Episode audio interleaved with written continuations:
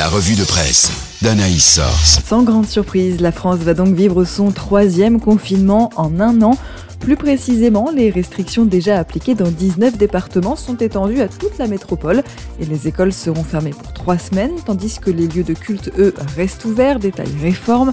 Une précision attendue par beaucoup à l'aube de ce week-end pascal, rappelle Aletheia.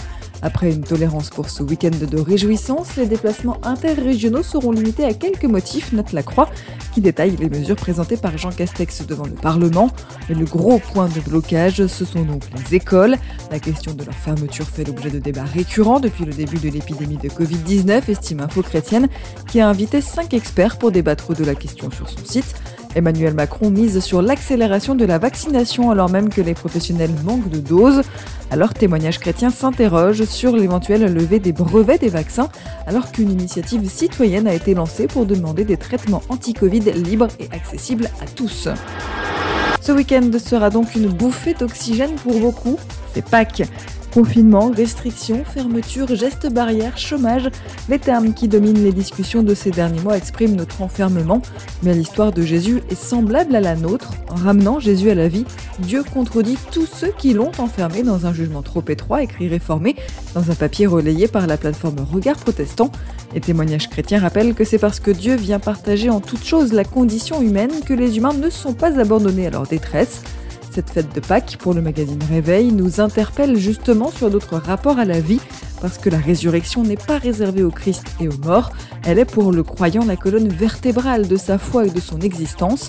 Alors pour Réforme, même si tous les pasteurs n'ont pas encore préparé leur prédication, déjà des mots reviennent, espérance, joie, victoire. Zélie confirme que nous sommes faits pour être comblés aussi, n'ayant pas peur d'être désirants et vivants. L'agence Protest Info revient pour sa part sur la représentation de la crucifixion dans l'art, arguant que la représentation du Christ en croix est devenue le motif le plus représenté au monde.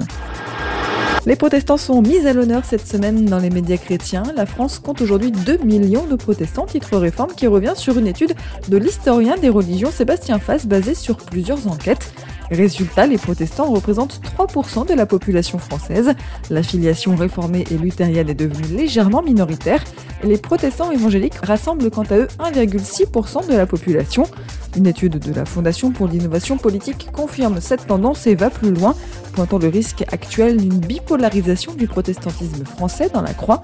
Le protestantisme a donc le vent en poupe en France, mais ce n'est pas le cas partout.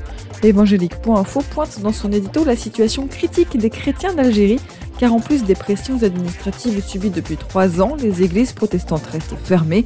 En Suisse, requinquée par la pandémie, des mouvements sectaires fleurissent partout, déplore l'agence Protest Info, qui a enquêté sur ce mix inquiétant entre croyances religieuses, médecine alternative, développement personnel et complotisme.